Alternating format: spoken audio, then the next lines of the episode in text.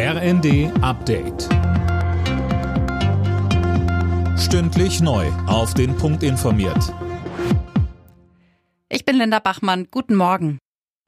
Der britische Premierminister Johnson gerät immer weiter unter Druck, will aber nicht zurücktreten.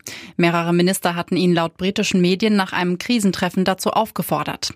Einen von ihnen, Bauminister Gove, entließ Johnson noch am Abend. Der Bundestag kommt heute zu einer Marathonsitzung bis tief in die Nacht zusammen. Thema ist auch die künftige Energieversorgung in Deutschland.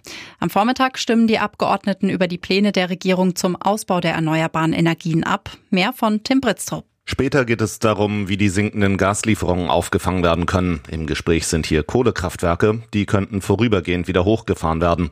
Die Union will außerdem Atomkraftwerke länger am Netz lassen. Ein weiteres Thema ist der kürzlich vorgestellte Armutsbericht für Deutschland. Außerdem soll ein Untersuchungsausschuss eingesetzt werden, der den Afghanistan-Einsatz der Bundeswehr aufarbeiten soll.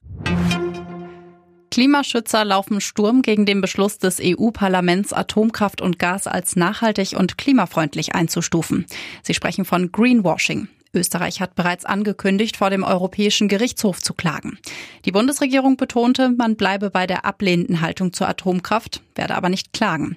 Der grünen Europaabgeordnete Weiz sagte im ersten, Atomkraft ist bewiesenermaßen potenziell gefährlich für Mensch und Umwelt. Das wesentliche Problem ist aber nach wie vor die Versorgung des Mülls, die Endlagerung. Wir hinterlassen damit ein strahlendes Erbe für Generationen nach uns.